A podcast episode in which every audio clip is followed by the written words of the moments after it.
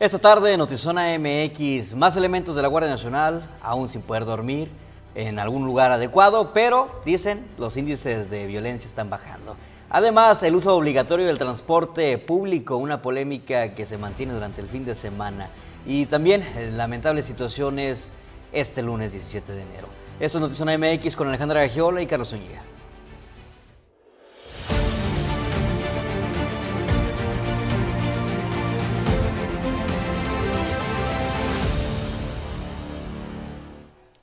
Buenas tardes, bienvenidos a Notizón MX. Les saluda con mucho gusto Alejandra Gagiola. Iniciamos la semana con noticia lamentable para la ciudadanía en general y por supuesto para el gremio periodístico. Carlos Zúñiga, buenas tardes. Buenas tardes Alejandra, es correcto, auditorio que nos acompaña el día de hoy, desafortunadamente hace unas horas eh, una persona del sexo masculino en la colonia Camino Verde, en la calle 5 de Mayo, para ser exactos, fue asesinada al exterior de su vivienda. Más tarde se nos confirma, se trataba del compañero fotoperiodista Margarito Martínez Esquivel, un colaborador de la nota de alto impacto o la nota de seguridad en distintos medios de comunicación, como, ah, por decir algunos, Punto Norte, Pulso Ciudadano, Cadena Noticias, La Jornada de Baja California, el Semanario Z, Periódico El Frontera. Y bueno, pues en repetidas ocasiones Margarito fue entrevistado por medios internacionales que estaban interesados en lo que era el tema de violencia aquí en la frontera de Tijuana. Desde Zona MX eh, enviamos un mensaje de condolencias a su familia, a su esposa e hija, eh, a su madre también y eh, esperamos eh, pronta resignación. Descansa en paz nuestro compañero fotoperiodista Margarito Martínez. Hablaban el día de hoy de una línea de investigación, esto como versión oficial por parte de la Secretaría de Seguridad Pública y era eh, un conflicto con vecinos. Por supuesto estaremos pendientes en estos temas, sin duda alguna no especulamos para nada, esto es simplemente lo que se dijo por parte de la autoridad. Margarito estaba adscrito al programa de protección para periodistas. Bueno, en otros asuntos, eh, le hablamos el viernes de la llegada de 2.000 elementos de la Guardia Nacional en un ambiente complicado, en una situación que, en donde se percibe inseguridad, pues agradecíamos esta noticia en donde se hablaba de mayor seguridad para Tijuana y en general para Baja California. Parece que en la alcaldía hay otros datos, aquí los detalles.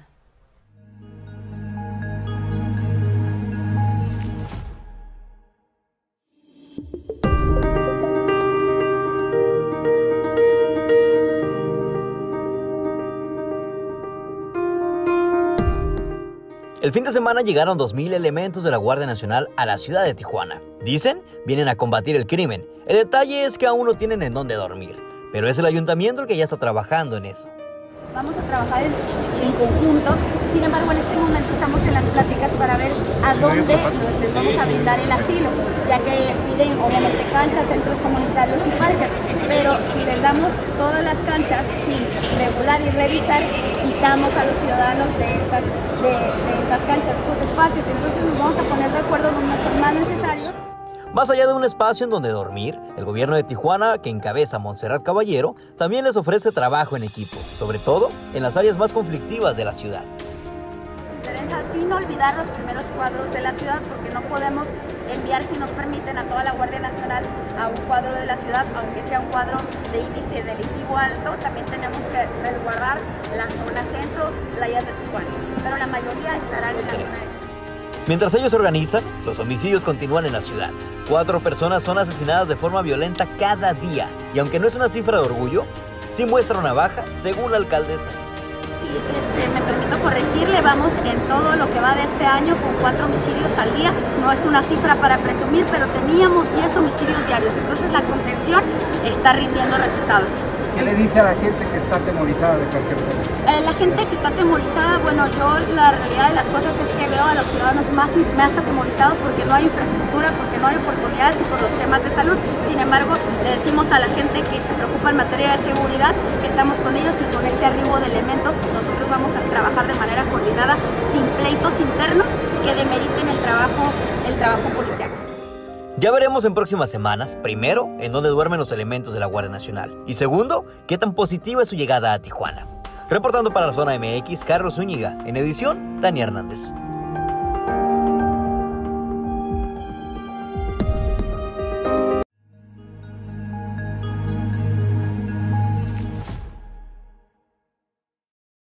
Entiendo que el tema de dar asilo a los elementos de la Guardia Nacional en el pasado se ha convertido en un asunto en conjunto con empresarios, con el gobierno del Estado, en donde se busca habilitar espacios. Pero me parece tan complejo, Carlos, y tan incongruente el que sean a esos elementos que están arribando a un lugar desconocido, a quienes les estemos pidiendo seguridad cuando ni siquiera tienen un lugar digno en donde dormir, no porque esos espacios que se habilitan inmediatamente les ponen regaderas, eh, baños y demás, porque no hay ni eso. Entonces es completamente absurdo que no se tenga una previa organización para que cuando los elementos arriben al, al, al punto al que tengan que ir a ayudar, pues ya esté esto habilitado, ¿no? Es, es, es, increíble y que como ciudadanos, y bueno, ya no digamos como gobierno, se les esté pidiendo esto. Digo que es, este un poquito... es una ironía, ¿no? Que le quieran exigir eh, resultados, digo, hablando por parte del municipio, que digan, queremos trabajar en estrategia, queremos, queremos trabajar coordinados, cuando no pueden coordinarse ni siquiera para un tema tan sencillo como es en dónde los vamos a hospedar, en dónde los vamos a hacer que duerman, que descansen, que es algo completamente, desde mi perspectiva, si alguien experto en el tema me dice lo contrario, bueno, desde mi perspectiva es muy sencillo, porque tenemos muchas unidades deportivas que se modernizaron y que están sin uso, que no se han podido inaugurar incluso. Tenemos en el fraccionamiento El Mirador, de hecho, una de estas la utilizaron ya como base para el ejército mexicano. Hace poco que estaba circulando por aquellas calles, miré que ya había elementos de la Guardia Nacional ahí, en ese lugar. Bueno, como estas hay muchas que no se han podido inaugurar, que no se han abierto al público por el tema de la pandemia, por el tema de protocolos y demás, creo que podrían ser utilizadas. Ahora, también tenemos algunos lugares que han, que han fungido como albergues, creo que también se pueden mandar ahí, en lo que no hay un desastre en, en la ciudad de Tijuana. Y pues coordinación, bien lo mencionabas, estuvieron todo un fin de semana. Sí, entendemos que no es la obligación de la autoridad municipal, no, no es este, ellos están efectivamente coordinándose y buscando un espacio ya que están en Tijuana. Lo que no entendemos es por qué esto el gobierno federal no lo hizo previo a la llegada de la Guardia Nacional. Pero bueno, y por otro lado, pues realmente hablar de una disminución de las ejecuciones en un día tan doloroso para el gremio periodístico nos resulta increíble porque, pues sí, efectivamente todas estas cosas que menciona la alcaldesa también son apremiantes, pero lo es sin duda la seguridad en medio de una economía tremendamente golpeada por el COVID por la curva que ahorita está en ascendencia en la cuesta de enero y hablar de que nuevamente los ciudadanos no nos sentimos seguros y los periodistas no nos sentimos tranquilos de ejercer nuestra labor. Creo que no, no podemos o, estamos lejísimos de estar de, dando cifras eh, o aplaudiendo cifras o trabajo en medio de una situación así. Mira, eh, comenzaba la, alcaldesa que la ciudadanía actualmente se siente más atemorizada por la falta de infraestructura y por la falta, por el tema de salud. Yo nada más quisiera hacer una pregunta y si alguien aquí en los comentarios desea contestarla. ¿Qué le da más miedo? ¿Ser asaltado a la vuelta de la esquina de su casa o caminando por el centro o tropezarse con una banqueta? O que le dé COVID. O que le dé COVID. Ya no sabes.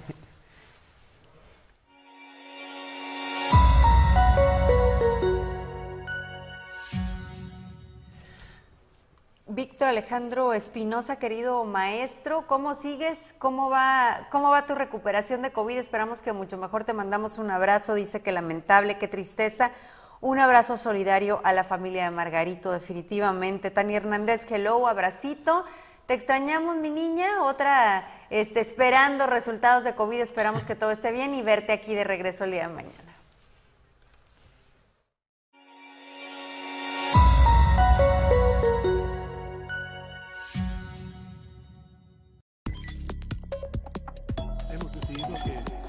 Noticias en breve desde Notizón MX. El presidente del gobierno español, Pedro Sánchez, subrayó este lunes ante la polémica por la expulsión del Australia del tenista Novak Djokovic que las reglas están para cumplirse y aseguró que si quiere competir en España deberá cumplir las que estén vigentes en ese país con la intención del grupo parlamentario de Morena de discutir y votar la reforma eléctrica más tardar la primera semana de marzo, la Cámara de Diputados iniciará este lunes o inició este lunes el Parlamento abierto para analizar con especialistas y actores del sector la iniciativa del presidente Andrés Manuel López Obrador.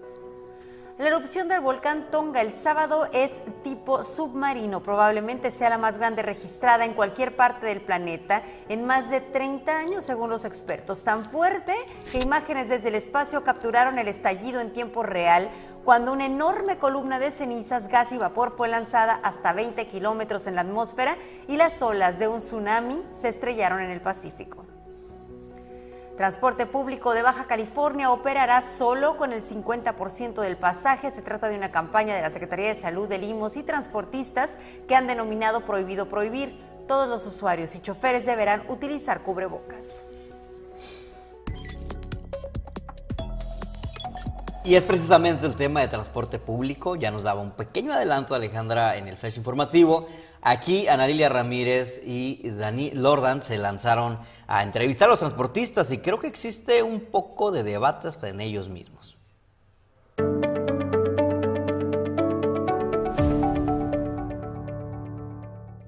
Juan Sierra es un chofer de taxi libre en Tijuana. Señala que a pesar de estar en la cuarta ola de contagios por COVID-19, no puede obligar a los usuarios a utilizar el cubrebocas, únicamente invitarlos, con riesgo a adquirir el virus ante la negación de algún usuario del transporte público. Sí lo traen, pero no se lo ponen.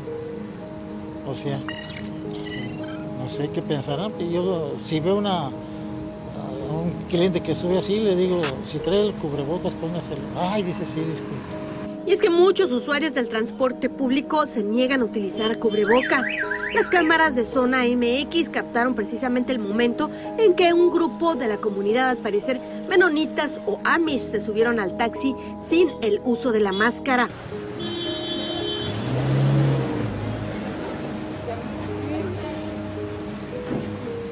Su parte, el gobierno del estado indicó que es una invitación el uso de cubrebocas y no se les puede negar el acceso al transporte, a pesar de que aumentó a 11.186 las muertes de COVID-19 a casi dos años de que llegó la pandemia.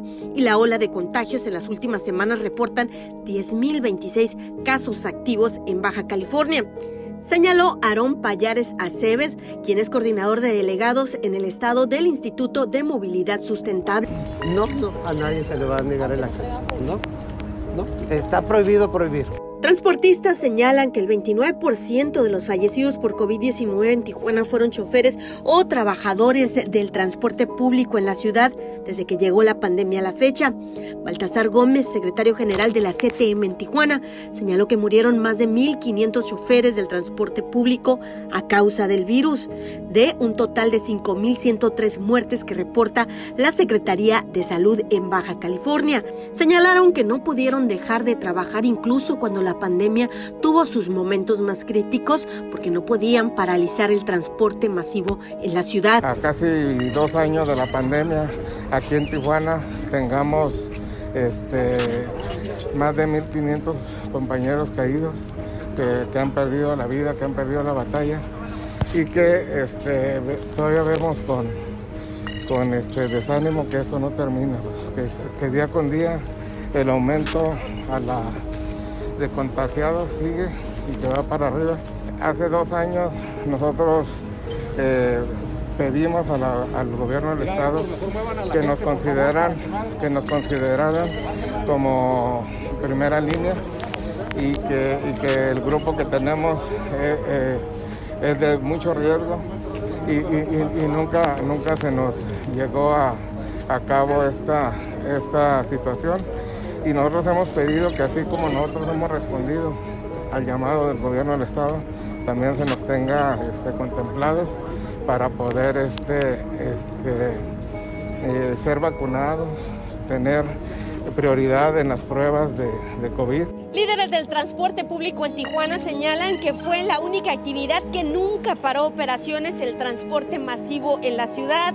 Por ello, tantas muertes y tantas personas infectadas del COVID-19 piden encarecidamente a la ciudadanía el uso correcto del cubrebocas desde la nariz hasta cubrir la barbilla. También el uso de gel antibacterial, pues será la única manera de evitar que los choferes del transporte público se contagien de esta variante Omicron en Tijuana. Con imagen de Lordan García, informó para Notizona MX, Ana Lilia Ramírez.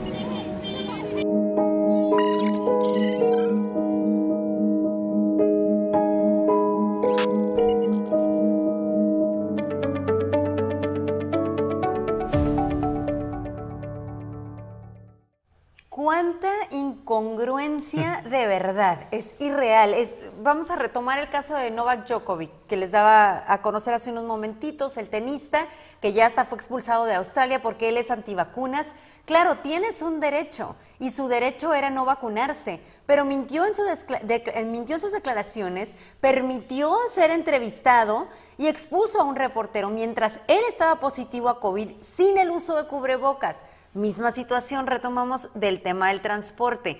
Está hablando Baltasar de 1.500 choferes que han muerto durante la pandemia, desde que inició hasta este momento. ¿Quién protege a esta persona o a estas personas? Porque tú decides abordar el transporte sin cubrebocas y como está prohibido prohibir, a ver, no señores, si tú llegas a un restaurante o a cualquier espacio público, está la obligación de utilizar el cubrebocas. No puedes decir no me lo pongo, no te dejan entrar.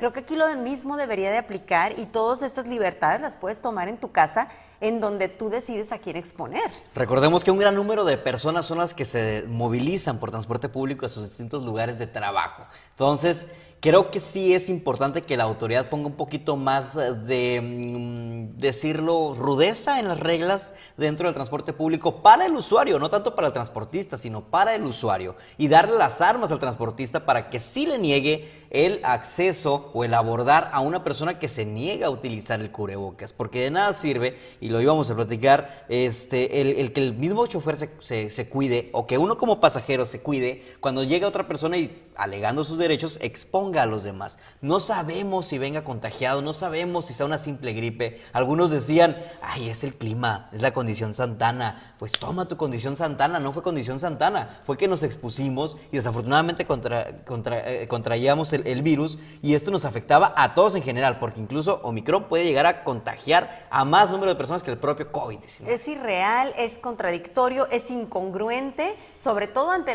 los números que estamos viendo ahorita, porque claro que respetamos esta parte de quienes deciden no vacunarse, de quienes deciden no utilizar cubrebocas, por supuesto de quienes deciden no creer en el COVID pero no puedes ir a un lugar en donde hay personas que no creen en lo mismo y por lo tanto exponerlas. Esa es la parte totalmente incongruente, sobre todo cuando la autoridad habla de preservar la vida, cuando se está retrasando el regreso a clases, cuando sí hay uso obligatorio de cubrebocas en espacios públicos, no lo hay en el transporte público, realmente eh, llama mucho la atención, suena muchísima incongruencia, eh, bien valdría la pena que la autoridad reforzara un poquito esta esta medida y sobre todo esta declaración, porque no creo que estamos en un momento de salud en donde se pueda permitir este, eh, relajarse de esta manera.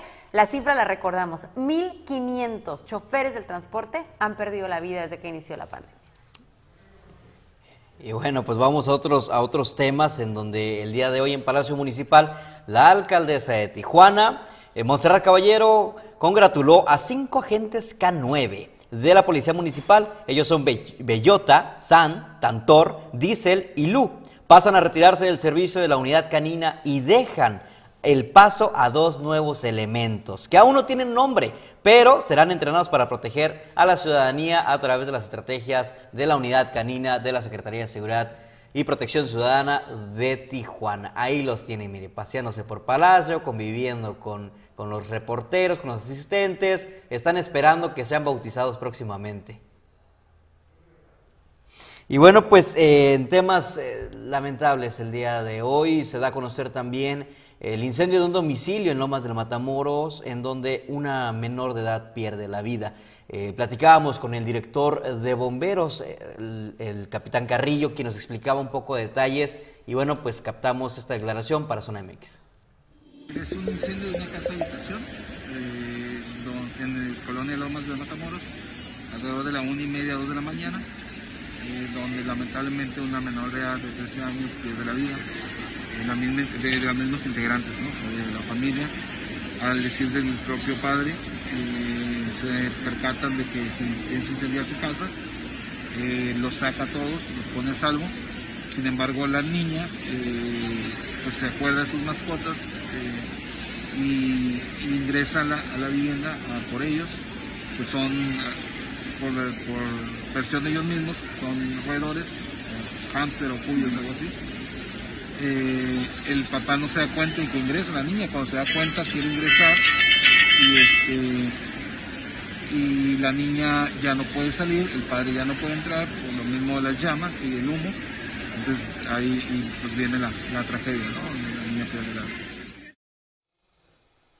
Híjole, qué dificilísima situación, ya todos a salvo, la niña se regresa por su mascota y pierde la vida realmente por demás doloroso, sin el menor comentario más allá de esto. Quiero leer los comentarios del auditorio, como siempre la conversación es con ustedes.